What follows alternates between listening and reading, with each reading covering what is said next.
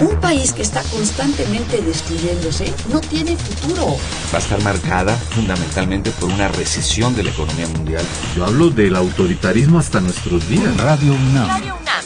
Y la Facultad de Ciencias Políticas y Sociales presentan Tiempo de análisis. Me parece que tienen que darnos ya respuestas concretas. No se puede echar a andar la reforma electoral tal y como está planteada. Tenemos que seguir luchando por defender la libertad de expresión. Un espacio radiofónico donde con tu voz construyes el debate. Tiempo de análisis. Tiempo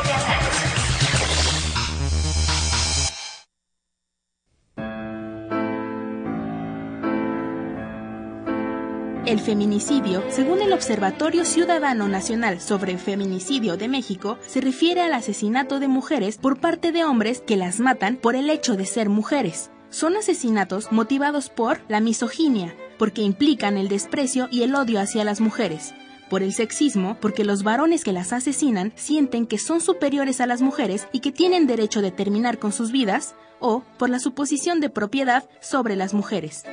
La activista y feminista Diana Russell utilizó el término femicid por primera vez en 1976 ante el Tribunal Internacional sobre los Crímenes contra la Mujer en Bruselas para definir las formas de violencia extrema contra la mujer.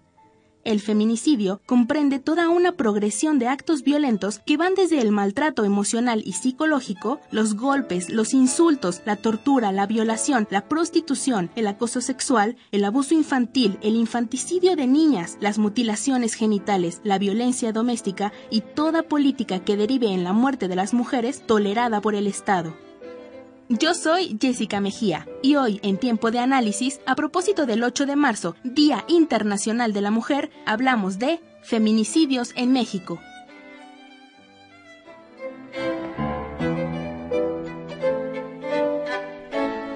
Muy buenas noches, les saluda Carlos Corres Cajadillo. Esto es Tiempo de Análisis, programa radiofónico de la Facultad de Ciencias Políticas y Sociales. Estamos transmitiendo en vivo a través del 860 de AM y vía internet en www.radiounam.unam.mx. Nuestros teléfonos en cabina donde nos pueden hacer llegar todas sus dudas y comentarios son 5536 8989 y nuestra alada sin costo 01800 505 2688. También nos pueden seguir en redes sociales donde también nos pueden hacer llegar todas sus dudas y comentarios. En Twitter nos encuentran en arroba tiempo análisis y en Facebook nos encuentran en Facultad de Ciencias Políticas y Sociales guion UNAM. Si te gustó alguno de nuestros programas anteriores, te invitamos a que los escuches en www.políticas.unam.mx o en www.radiounam.unam.mx.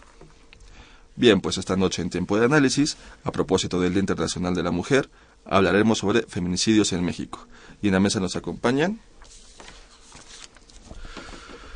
Mariana Berlanga Gallón, doctora en estudios latinoamericanos por la Universidad Nacional Autónoma de México, con la tesis titulada El feminicidio en América Latina desde una crítica cultural feminista.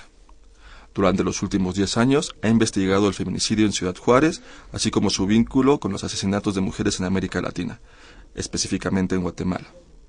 También ha analizado la relación entre el feminicidio y la violencia generalizada, desatada en México, a partir del 2007, en el contexto de la llamada guerra contra el narcotráfico en México, a partir de las categorías de género y raza.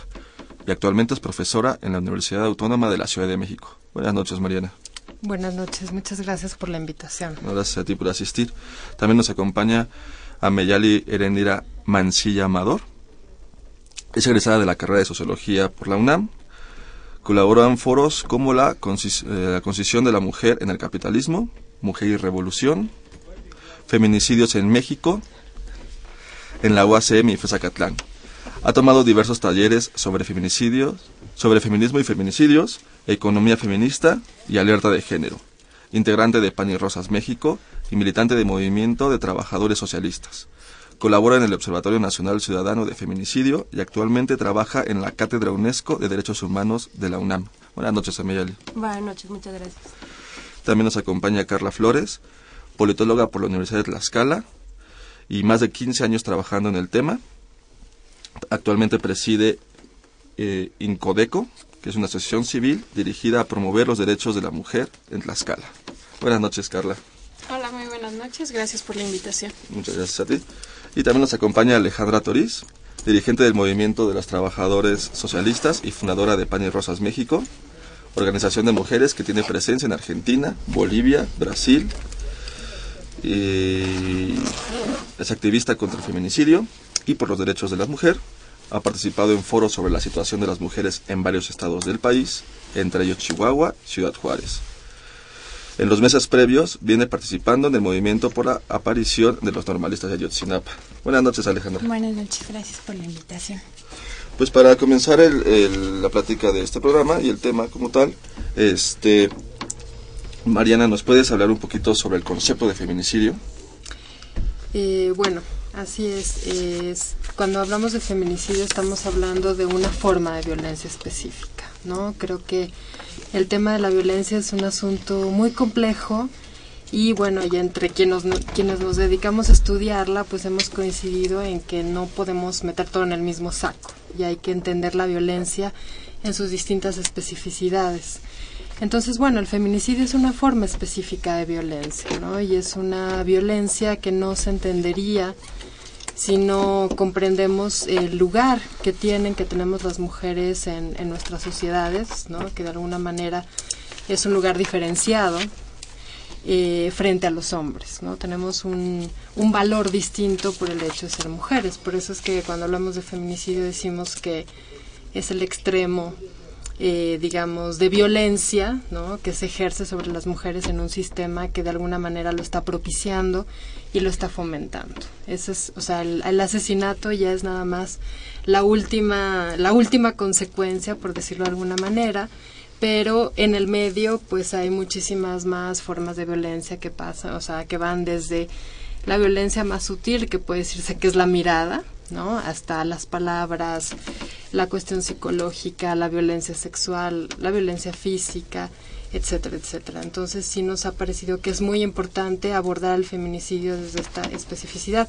No es de que no nos importen los otros asesinatos, que bueno, eso lo digo antes de que me lo pregunten, ¿no? Porque por lo general ese es el cuestionamiento. Bueno, es que a todo el mundo lo están matando en México ahora, ¿no? Por ejemplo. Bueno, es verdad, pero sin embargo la, el feminicidio eh, habla de una especificidad. Tiene características específicas. Exactamente. ¿Y cuáles serían estas características? ¿Cómo diferenciar el feminicidio de un asesinato común por delincuencia? Pues es justamente cuando la, la única razón, eh, de la única manera en la que se puede comprender ese asesinato es por el género de la víctima, ¿no? Entonces estamos hablando desde estos asesinatos, digamos, tan ostentosos que se han dado en Ciudad Juárez, ¿no? uh -huh. eh, que es lo que a final de cuentas nos llevó a hablar de feminicidio, en donde eh, no solamente estamos hablando del aniquilamiento de la persona, sino donde aparecen los cadáveres con toda una gama de violencia y en los cuales la violencia sexual casi siempre está, ¿no? O sea, por lo tanto, y además hay una exhibición del cuerpo de la mujer. Y estamos hablando también de los asesinatos que suceden en el terreno de lo íntimo, ¿no? Eh, cuando justamente se asume que la mujer es propiedad de, y entonces, este, bueno, pues ahí ella eh, se ve incapacitada para decidir, ¿no? En qué momento terminar una relación o en qué términos tener esa relación y eh, pues el asesino asume que esa vida le pertenece. Este, en México, ¿desde qué momento comenzamos a tomar en cuenta eh, esta, esta variante de este feminicidios como tal y dejándolo a un lado, sacándolo de, de, de los asesinatos este, generalizados? En México, ¿desde cuándo comenzamos a tomar seriamente este problema? No sé quién. Pues creo que tiene que ver con la... Gracias. Creo que tiene que ver con esta distinción que tú comentabas hace un momento en aprender a distinguir cuando era un asesinato por otras causas y cuando era un asesinato porque hubo una posición de subordinación de lo de la mujer respecto del hombre trátese en la esfera que se trate y del tipo de feminicidio que sea. Uh -huh. Lo empezamos a trabajar y lo tuvimos que categorizar y para eso nos ayudaron otras personas que como nosotras luchamos a favor de los derechos de las mujeres. En este caso, Marcela Lagarde empieza a acuñar este término donde teníamos que aprender a nombrar lo que estaba pasando en Juárez, por ejemplo, y determinar que había causas específicas donde murieran en el contexto íntimo en el contexto fuera de casa. Se podía distinguir perfectamente que habían sido, había móviles de asesinato donde claramente las mujeres estuvieron en condición de desventaja al momento de morir y donde el agresor decidió el momento, el modo, eh, la forma en que la mujer tenía que morir por considerarla de menor categoría, como ser humano, por considerarla como un objeto sexual muchas veces y también por considerar que ellos tenían el poder de tomar esta decisión. Entonces, cuando se empezó a implementar la ley general, cuando se empieza a crear la ley general de acceso de las mujeres a una vida de violencia, a, una vida libre de violencia, pues empieza a intentar, ya en paralelo se estaban realizando trabajos para ver qué estaba pasando con este asunto. Se crea después una fiscalía inclusive para la atención de estos asuntos y a partir de que se nombra, se dan datos, se empieza a caracterizar eh, la situación y nos damos cuenta que además no era exclusivo de Ciudad Juárez, sino que estaba presente en muchos lugares del país, prácticamente en todo el país, pues se empieza a profundizar cada vez más en estos estudios. Adelante. Hola, muy buenas noches. Alejandra. Eh, nosotras empezamos a hablar de feminicidio eh, tomando referencia como un nuevo fenómeno, porque el asesinato eh, de mujeres, por ser mujeres, existe desde hace mucho, mucho tiempo, ¿no? No podemos olvidar que venimos de, países conquistados, ¿no? De mujeres asesinadas, tomadas por los, por los colonialistas, pero ah, el, el término lo empiezan a trabajar más en la época, que le podemos decir la época neoliberal, donde hubo un, un reacomodo eh, en la industria, ¿no? Donde, por ejemplo, el mercado maquilador se vino a América Latina, ¿no? Por eso los feminicidios los empezamos a ver primeramente en zonas como Ciudad Juárez o en zonas de Centroamérica donde también se desarrolló la maquila. El fenómeno del feminicidio es un fenómeno a nivel internacional donde tiene enormes implica, eh, implicaciones en México y Centroamérica y se extendió en América Latina. La diferencia es que, por ejemplo, en Argentina no es menor, se asesinan siete mujeres a la semana. En nuestro país se asesinan siete mujeres al día. Pero seguramente este será desarrollo de otras preguntas. Este, entonces, Ciudad Juárez es un caso muy emblemático para nuestro país porque de entrada fue algo que internacionalmente sonó muchísimo. los feminicidios de Ciudad Juárez este, salieron de las fronteras de México y fue un caso que a nivel eh, internacional fue muy emblemático. Este, Mariana, nos estabas comentando y leyendo algunas entrevistas que te han hecho antes. Ciudad Juárez eh, tiene una relación con cuando se firma el Tratado de Libre Comercio y entran las maquilas. Hay una relación directa entre cuando comenzaron los asesinatos, los feminicidios. Uh un poquito sobre esta parte? Pues mira, yo diría que justamente Ciudad Juárez es el, como el caso emblemático porque fue lo más visible, ¿no? Y esa visibilidad que tuvo Ciudad Juárez, a final de cuentas, nos llevó a ver esos otros asesinatos que de por sí ya existían, se daban, pero que no se nombraba, ¿no? Incluso muchas veces ni siquiera están registrados como feminicidios, ¿no? O sea, tú lees, eh, digamos, los eh, la documentación oficial y bueno, se cayó de un tercer piso, ¿no? Se, se incendió su casa. Muchas veces incluso están registrados como accidentes. Y yo creo que justamente el tema de Ciudad Juárez fue tan controvertido por varias razones. Una, por, por la visibilidad, por la espectacularidad de este tipo de crímenes, ¿no? Te decía, no solamente el hecho de asesinarlas, sino de exhibir. Estos cadáveres muchas veces aparecían o aparecen en conjunto, ¿no? Y eso evidentemente habla de que los asesinos también están enviando un mensaje, ¿no? Que ese es un asunto que ha tratado mucho Rita Laura Segato y que al final de cuentas sí tiene que ver con esta entrada, ¿no? Eh, ya en pleno de la era neoliberal, eh, por varias razones, eh, empezando porque ya Ciudad Juárez venía siendo gobernado por el narcotráfico, ¿no? O sea, ahí ya, digamos, los poderes, los territorios están en disputa. Y además porque este tipo de empresas maquiladoras, ¿no? que es las, las que además son aparentemente la promesa de modernidad en ese momento. Las generadoras de empleo. Exacto, pues empiezan a privilegiar la mano de obra femenina, también porque es una, obra, una mano de obra más barata, y ahí, bueno, sucede que se comienzan a alterar los roles de género, ¿no? Por decirlo de alguna manera, pero que el propio sistema propicia. O sea, las mujeres migran de sus comunidades, ¿no? Se van a Juárez a trabajar muchas veces, la mayoría de las veces solas, o sea, con solas. Estoy diciendo que sin un hombre, sin un marido, ¿no?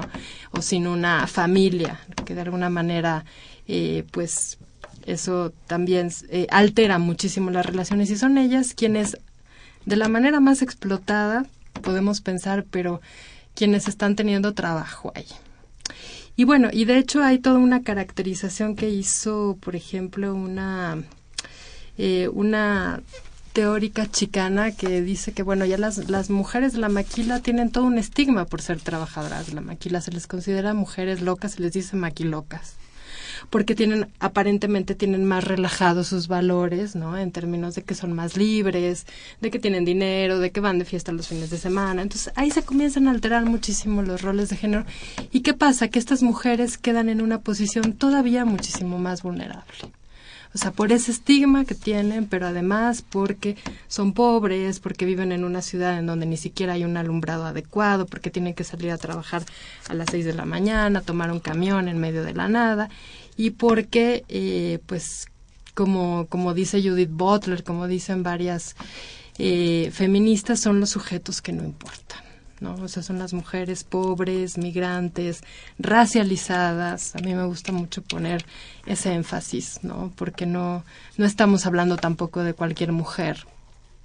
Y en ese sentido son los sujetos que no importan, son los cuerpos desechables. La jerarquización de la vida, ¿no? Exactamente, la jerarquización de la vida, que en un momento dado son importantes porque son la mano de obra, pero en otro momento dado también son desechables. Muy interesante. Este, porque al final eh, los feminicidios tienen una relación directa también con la violencia generalizada en el país, con la falta de respeto a los derechos humanos y este y volvemos a, mismo, a la, violencia directa de la mujer, que son las que se les paga menos, eh, son una mano de obra barata, como mencionabas. Y, pues no sé, Ameyali, tú desde tu postura, desde este, la sociología, desde, desde la, asociación Pan y Rosas, eh, ¿cómo, ¿cómo ven el problema? Sí, bueno, eh, para nosotros es muy importante abordar este tipo de temas Primero porque existe, justo como mencionaba, una jerarquización de la vida, es decir, que las que las que mueren siempre somos las estudiantes, las trabajadoras, ¿no? La que justo como comentaba Mariana, eh, las levantamos temprano, regresamos tarde a casa, ¿no? Tenemos que eh, transportarnos en un transporte público ineficiente, ¿no? Que justo este nos, nos hizo llegar tarde en esta en esta ocasión, ¿no? Y este y bueno, desde ahí, pues analizar los problemas y decir, bueno, desde dónde es la raíz del problema, ¿no?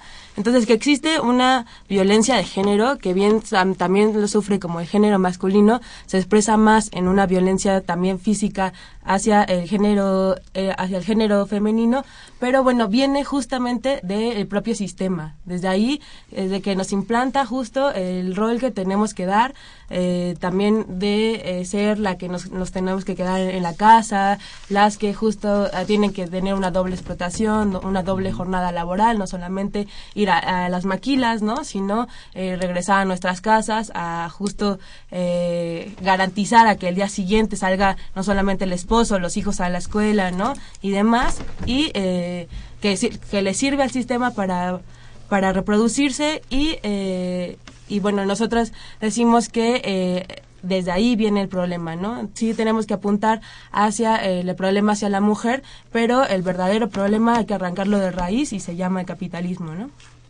Entonces sí, hay una relación directa con, con el neoliberalismo que intenta igualdar los roles de género para que la mujer entre a la mano de obra y ahí comienza, ahí no sé si comienza, pero ahí hay una, una explosión del, del, feminicidio como tal, la violencia contra la mujer. Y lo que pasa es que hay dos, como dos sistemas de valores que se están poniendo en juego y son contradictorios, ¿no? O sea, por un lado, este nuevo sistema de valores donde ya las mujeres tienen que trabajar, tienen que emigrar, tienen que hacerse cargo, tienen que ser jefas de familia, etcétera, etcétera, aparentemente con el discurso de la libertad y otro sistema de valores que es profundamente tradicional y patriarcal todavía, ¿no? En donde se les sigue se les sigue exigiendo que cumplan exactamente el mismo rol que se les ha exigido históricamente. Claro, Alejandra. O sea, lo que pasa es que se nos incorpora al mercado laboral no porque se nos haya otorgado ese derecho, se nos incorpora con somos eh, la mano de obra, el 70% de la mano de obra mundial precarizada. Somos las que levantamos el mundo de trabajo en los trabajos precarios. Entonces se nos incorpora en la etapa neoliberal para obtener más ganancias. Pero al mismo tiempo se nos considera mercancías baratas y desechables. Entonces nos pueden, nos pueden hacer morir frente a la máquina con abortos espontáneos, o etcétera, etcétera, pero también si a una de nosotras falta, no importa porque hay una fila que está esperando nuestro trabajo. Por otro lado, la relación con este sistema es que en este sistema los sectores, eh, los trabajadores y los, las trabajadoras y los sectores populares, pues no, no les importamos. Eh, hay, hay, en este sistema nosotras eh, decimos que hay dos justicias. Hay una justicia para los ricos y hay una justicia para los explotados y desposeídos.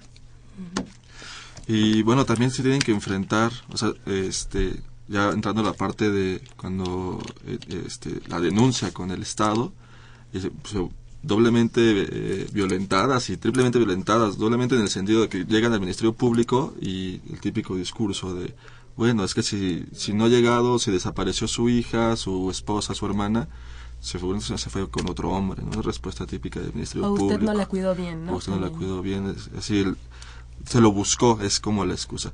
Y, y, el estigma social, que los vecinos y demás dicen, ah, se, le fue la niña con el, el novio, algo así, cuando, cuando el problema no, no, no, es en ese sentido.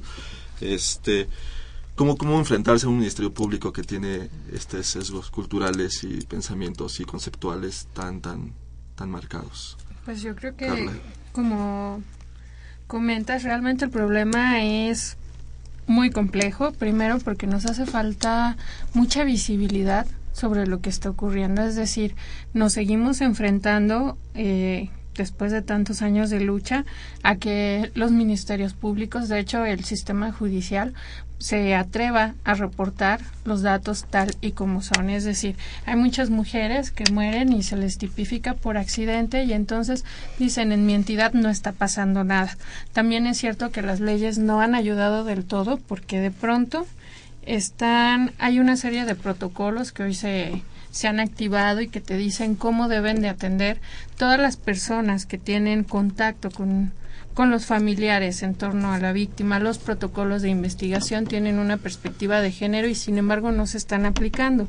También hay un problema serio de educación que tiene que ver con la comprensión del fenómeno y ayer también habría que preguntarnos como ciudadanía, a las personas que nos están escuchando como ciudadanos, qué sabemos del feminicidio, qué postura tenemos al respecto, lo aprobamos o lo desaprobamos, cuáles son los valores con los que tratamos a las mujeres, cuáles son esas prácticas de prevención que podemos tener nosotros con nuestra familia, con nuestras hijas en la comunidad, eh, cuáles son los espacios que la ciudad ha creado como espacios seguros. Es decir, es tan complejo que tiene que ver siempre el comportamiento individual, las convicciones que tengan, que tienes como ciudadano o que tienes como servidor público. Obviamente pasa por la creación de políticas públicas adecuadas donde ministerios públicos, pero también personal de otras instituciones aprenda a trabajar con perspectiva de género y sobre todo que sepa lo que es la violencia institucional, que la violencia es perfectamente denunciable y que debe ser sancionada también en esa parte hay muy poca información y también poca conciencia, creo que en el servidor público, y sin embargo los documentos ahí están. Tenemos leyes de primer orden, todas progresivas, pero no somos un país fundamentalmente de leyes. Entonces habría que ver cómo empatamos esa parte. Muy interesante. Pues vamos a ir a nuestro primer, a nuestro primer corte del programa de radio. Es, no sin antes repetirles nuestros, eh, teléfonos en cabina, que son el 55 36 89 89 y el 01800 505 26 88, donde nos pueden hacer llegar sus dudas y preguntas. Bien, pues vamos a una cápsula de Políticas Invita y volvemos. Políticas Invita. Conoce las actividades académicas y culturales de nuestra facultad. Cine, seminarios, conferencias, exposiciones, coloquios. Políticas Invita. Muy buenas noches, yo soy Jessica Mejía y esta semana Tiempo de Análisis y la Facultad de Ciencias Políticas y Sociales te invitan a que asistas a la presentación del documental El crimen de Zacarías Barrientos. El 26 de septiembre de 1974, un comando armado del ejército mexicano llegó a la comunidad de San Andrés de la Cruz, municipio de Atoyac, en el estado de Guerrero, y se llevó a Zacarías Barrientos, quien había participado en actividades de apoyo al movimiento guerrillero de Lucio Cabañas. Retenido durante aproximadamente tres años, Barrientos se vio obligado a colaborar en el señalamiento de individuos inmersos en la insurgencia, debatiéndose así entre la traición y la culpa, hasta que en noviembre de 2003 se encontró acribillado cerca de la ciudad donde se lo habían llevado 29 años atrás. Sumérgete en la historia de Zacarías Barrientos llevada al terreno cinematográfico por Ludovic Bonló, director, fotógrafo y guionista de la obra documental que aborda las desapariciones y la impunidad en el estado de Guerrero. El crimen de Zacarías Barrientos se presentará el jueves 12 de marzo a las 18 horas en la sala Isabel y Ricardo Posas de la Facultad de Ciencias Políticas y Sociales de la UNAM. La entrada es libre. Para más información, acércate a la Coordinación de Extensión Universitaria a través de las redes sociales. Con información de Jimena Lezama, sigue con nosotros hablando de feminicidios en México. Esto es Tiempo de Análisis.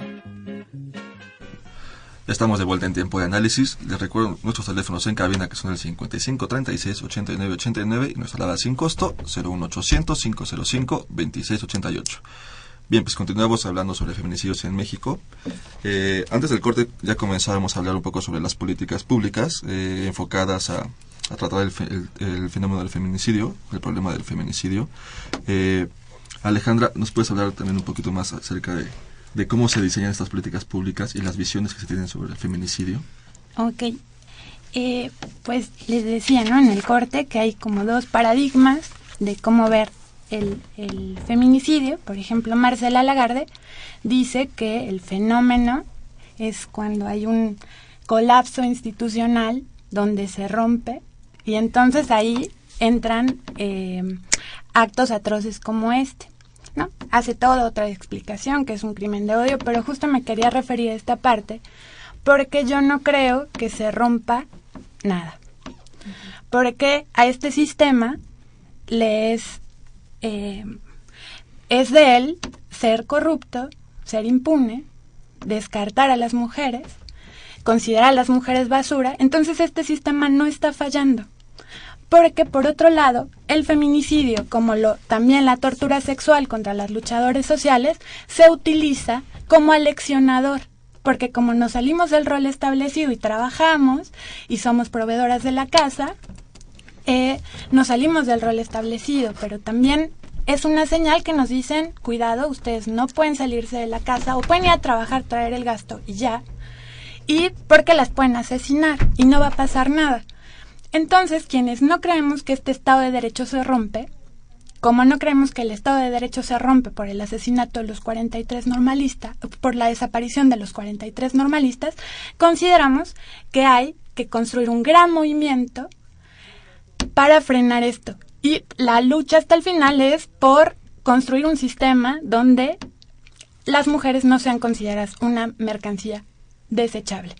Entonces, este movimiento de los 43 la desaparición de los 43 que trastocó las conciencias de miles y millones en el país, el grito de Ayotzinapa somos todos también fue el grito de miles de mujeres que buscan a sus hijas desaparecidas y las miles de mujeres que buscan justicia para sus hijas. También ese grito de Ayotzinapa somos todos acompañó la lucha contra el feminicidio y desde mi punto de vista es el camino para la movilización, no creer en las instituciones, como por ejemplo yo disiento de eh, la aprobación de la alerta de género, porque nuestro país dio un salto en el feminicidio a partir de la guerra contra el narco y la militarización del país. Esa militarización se podría utilizar en el caso de alerta de género. Se puede utilizar sacar al ejército en las calles con la aplicación de la alerta.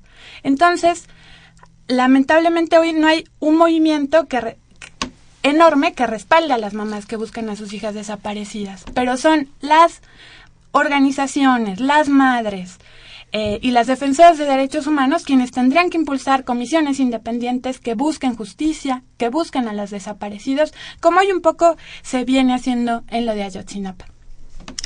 Mariana. Eh, bueno, a mí también me gustaría hacer mucho el vínculo entre lo de el feminicidio y Ayotzinapa, ¿no? De repente pareciera que estamos hablando de dos cosas distintas. Yo también veo una serie de continuidades en la violencia y bueno, creo que las madres de Juárez llevan 20 años diciendo que hay una colusión entre el Estado y el crimen organizado, ¿no? O sea, esto quedó evidenciado con Ayotzinapa, ¿no? Porque ahí no había lugar a dudas. Eran policías municipales los que directamente se llevaron a los muchachos. Con orden del presidente. Claro, entonces yo creo que, y justamente si han sido tan perseguidas, tan amenazadas, asesinadas en algunos casos las, las madres de Juárez, es decir, quien, no solamente quienes perdieron a su hija, sino quienes se han dedicado a denunciar, pues habla justamente de que no, o sea, la responsabilidad del Estado no va solamente en el asunto de la omisión. O sea, para todo da a entender que hay una acción directa. ¿No? O sea, que han quemado pruebas, que se han deshecho de las evidencias, o sea, que están protegiendo a los culpables y por lo tanto lo que se garantiza es la impunidad, ¿no? Como dice Alejandra. A esto aunado hay todo un problema cultural, ¿no? Que tenemos como sociedad, porque la primera pregunta tras el asesinato, la desaparición de una mujer es ¿qué hizo? Y eso no solamente lo pregunta el Ministerio Público, o sea, lo pregunta lo preguntamos la gente de a pie, ¿no? O sea, los periódicos se, se narran así los feminicidios, ¿no? O sea, bueno, ahorita ya con la, eh, digamos, legitimación del término hemos avanzado un poquito en eso, pero yo diría que incluso hasta la propia familia comienza a dudar de la chica que fue asesinada o... Entonces, bueno, ahí hay varios elementos. Yo con respecto al Estado tengo una posición, ah, o sea, que no es tan blanco o negro, ¿no? Porque creo que el Estado tampoco es ese ente monolítico, unitario, totalitario que era a lo mejor en los años 70, ¿no? Ahora estamos hablando de una cosa, o sea, el concepto mismo de Estado ya no nos da para dar cuenta de, de nuestra propia organización política, ¿no? Porque el Estado está quebrantado, fragmentado, etcétera, etcétera. Yo creo que a nivel simbólico es importante que esté tipificado, que se nombre como tal, ¿no? O sea, porque eso va creando una conciencia, va creando una cultura. Ahora, que estas leyes a las mujeres de a pie no les han beneficiado nada, eso es verdad, ¿no? O sea, eso es una realidad. Y yo creo que tiene que ver con esto, o sea, tiene que ver con que justamente al Estado, o sea, es una política de Estado asesinar mujeres también, y yo creo que la constitución misma del Estado como tal, pues habla de esta diferenciación, de esta jerarquización de las vidas, en donde algunos van a tener que morir. Por eso se habla de daños colaterales. ¿Qué nos están diciendo con ese término? Que necesariamente hay gente que va a tener que morir, ¿no? Y bueno, ¿y quiénes son los sacrificables? O las sacrificables, pues eh, ya sabemos cuáles son los rangos de jerarquía, que están dados por el género, que están dados por la raza, que están dados por la orientación sexual y que están dados por, bueno, todos estos estas categorías que nos ponen, que el propio Estado nos pone a, los seres humanos. Claro. Ameyali. Sí, bueno, yo quería hacer la relación justo de nosotros analizábamos el, tema de Ayotzinapa como si las si qué hubiera pasado si las mujeres de las desaparecidas los desaparecidos fueran mujeres no veríamos quizá una eh, movilizaciones tan grandes, pero bueno, eh, al final eh, vemos que hace 20 años pues ya existía también una movilización por las desaparecidas, ¿no? Ya, ya existía uno, un Ya Basta, ya existía uno Más Sangre y ahora el reciente Ya Me Cansé, ¿no? Eh, pero también decíamos que, bueno, las manifestaciones no solamente fueron, fueron los hombres, ¿no? Los que, los que, bueno, se solidarizaron, ¿no? Porque es una demanda justa para salir por, por los 43, ¿no? Sino también estábamos mujeres, estábamos madres, estábamos hijas, ¿no? Eh, peleando por la, la, misma demanda que era la aparición con vida de los 43, ¿no? Que es todavía la, la demanda, ¿no? Entonces que nosotras también tendríamos que incorporar también eh, que los chicos y eh, también incorporaran, ¿no? La, su lucha por los 43, por todas las desaparecidas, porque justamente como Pan y Rosas levantamos una campaña que se llama eh, Más de 43, porque más de 43 a la semana son las mujeres asesinadas. Como bien decía Alejandra, cada, cada, cada, día mueren siete y desaparecen siete personas, ¿no? Entonces es decir que cada tres horas con 20 minutos es desaparecida o asesinada una mujer en México, ¿no? Entonces son cifras como totalmente eh, escandalosas, ¿no? Y que bastaría con el hecho de que mataran una mujer, ¿no?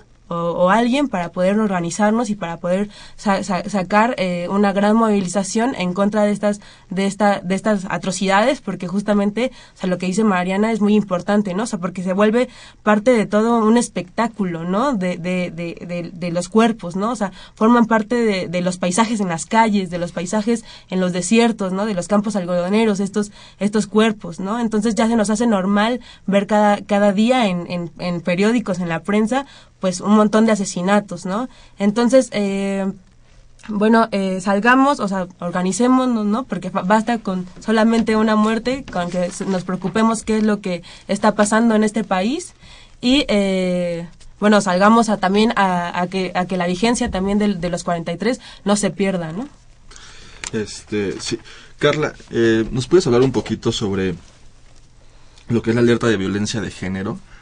Ya mencionando un poco sobre el papel del Estado y lo que está intentando hacer, ya nos habló un poquito Alejandra de que se puede utilizar la alerta de género como, como una justificación también para seguir militarizando ciertas regiones de, México, pero nos puedes hablar un poquito más a fondo sobre qué es esto y, y qué, se implementa cuando, cuando está la alerta de género. Bueno, la alerta de género está establecida en la Ley General de Acceso de las Mujeres a una Vida Libre de Violencia y se trata de un mecanismo especial que se tiene que implementar o se tendría que implementar en aquellas zonas o regiones donde se presuponga que las mujeres están en riesgo.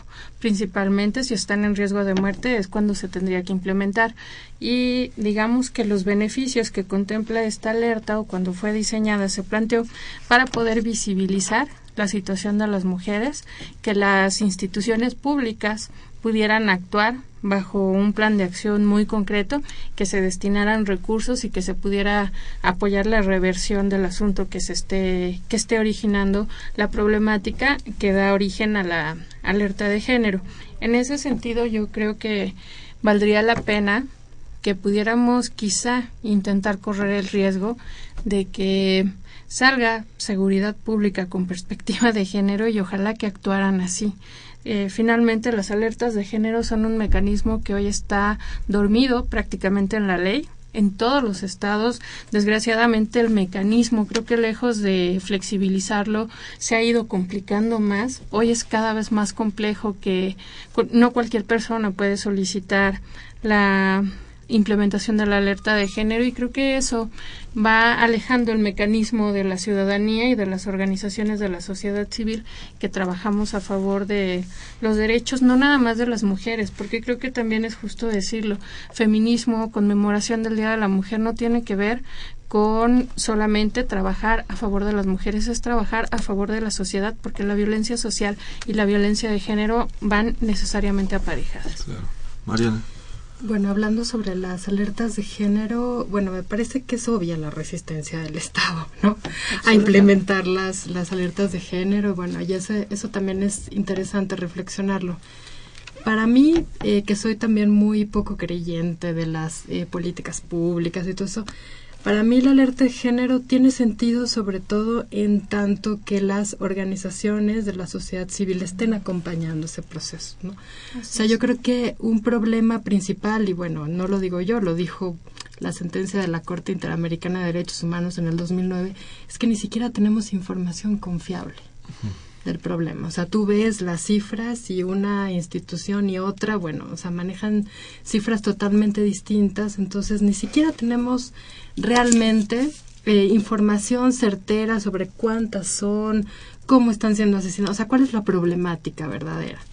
Entonces, yo considero que eh, si se implementa una alerta de género, eso puede ser muy interesante siempre y cuando esté acompañada de las organizaciones de la sociedad civil, ¿no? Quienes son quienes realmente, además, pueden aportar esta información, o sea, quienes realmente están vigilando y están siguiendo de cerca este proceso porque dejarlo todo en manos del Estado, bueno, pues volvemos a lo mismo, ¿no? O sea, ¿por qué, ¿por qué vamos a confiar de que al Estado le, le interesa revertir este problema cuando por lo menos en 20 años nos han demostrado todo lo contrario. Claro que el problema es, sistémico. Este, ahora, ¿qué sucede, hablando ya de los estados eh, y la tipificación este, de, esta, de este delito? Este, pero antes de que me, me hablen sobre este tema, tenemos que ir a un corte y, y volvemos. Vamos a En el librero.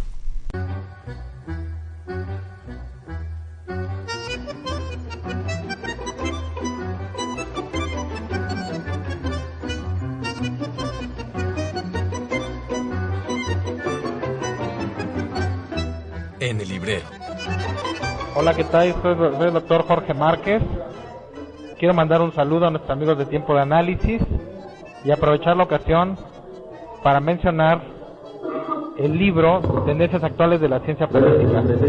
Es un libro sobre conceptos novedosos de la ciencia política como gobernanza, pluralismo, migración, eh, complejidad, de los sistemas.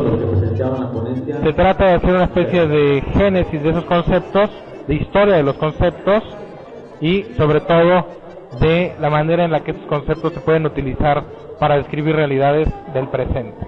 Muchas gracias y nuevamente un saludo a nuestros amigos de Tiempo de Análisis. Mi nombre es el eh, doctor Rubén Cuellar, laureano, eh, profesor de la Facultad de Ciencias Políticas Sociales. Eh, soy el coordinador del cuaderno electrónico de geografía económica y política que hoy presentamos.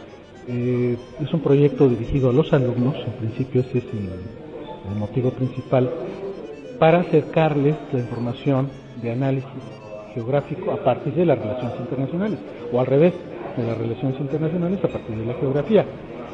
No somos geógrafos, pero somos internacionalistas entusiastas en estudiar la geografía y aplicarla a las relaciones internacionales.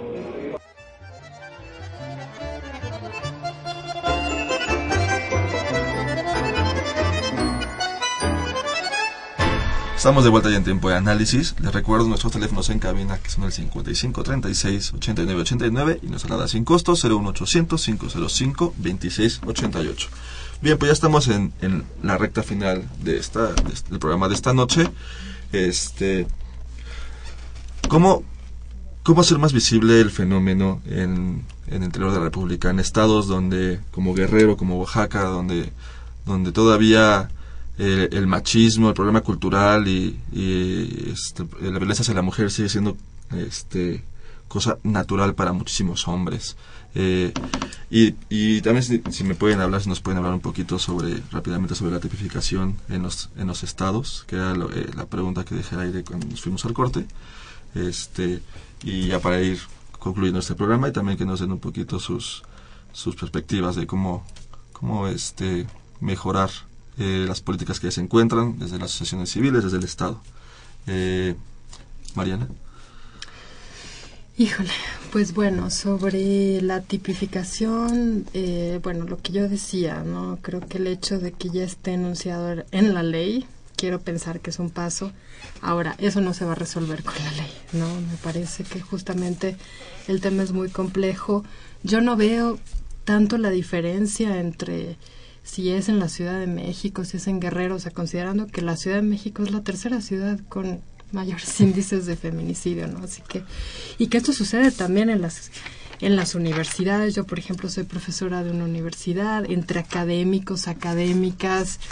O sea, el asunto cultural es muy preocupante, ¿no? Yo sí le apuesto, bueno, yo soy profesora, así que yo le apuesto muchísimo al, al asunto educativo. Yo creo que como sociedad tenemos que empezar a transformarnos. Le apuesto mucho más a ese tipo de transformación, o sea, no un cambio de arriba hacia abajo, sino al contrario, de abajo hacia arriba, ¿no? Que podamos eh, pues transformar nuestras relaciones, podamos tener una reflexión acerca de que es un poco lo que intentamos hacer ahí en la universidad. ¿Qué es ser hombre? ¿Qué es ser mujer? ¿Qué estamos entendiendo por, por un rol, por el otro, ¿no? Porque nos identificamos con, con estas identidades que, que, que son impuestas además, ¿no? Entonces, yo le apuesto más a la organización de la sociedad, ¿no? Creo que estos movimientos de resistencia que se generan, pues en realidad eh, producen muchísimo más toma de conciencia, ¿no? A un nivel, eh, digamos, de la gente que es cercana, que se topa con, con ellos en la calle, que una política pública que está enunciando un discurso que ni siquiera quienes la tienen que implementar se lo creen. Entonces yo soy muchísimo más creyente de este tipo de procesos y bueno, y por eso considero, por ejemplo, que también en esta coyuntura alrededor de todo lo de Ayotzinapa, pues tenemos que generar esta reflexión, ¿no? O sea, sobre qué sujetos importan y qué sujetos no importan. Y cómo nos vamos a solidarizar con las otras luchas, que es lo que estaba diciendo Ameyali, ¿no? que coincido con ella completamente. Ameyali, para cerrar el tema. Sí, eh, justo, bueno, agarrando como el hilo de la discusión, eh, para nosotras las leyes no bastan, eh, no confiamos en ellas porque justo juegan parte del juego de este sistema en el que nos tiene amarrados en esta dinámica de violencia en la que vivimos. Eh, nosotros le apostamos totalmente a tener una organización, ¿no? A una, una organización también de mujeres como y Rosas. Y, eh, y porque necesitamos un espacio autónomo de organización para que las mujeres justo eh, generemos nuestras propias eh, demandas, pero también no nos podemos quedar aisladas. Es por eso que Pan y Rosas también es integrante de la agrupación movimiento, digo, el movimiento de trabajadores socialistas, perdón, eh, para que justamente nos solidaricemos y golpeemos con el mismo puño contra este sistema que es el que nos, nos marca esta dinámica. Este, Carla. Bueno, yo quisiera recordarle a nuestros radioescuchas que el asunto de la prevención de violencia hacia las mujeres pasa por nuestras acciones, por lo que pensamos, por cuestionarnos el por qué voy a creer que alguien es menos que yo.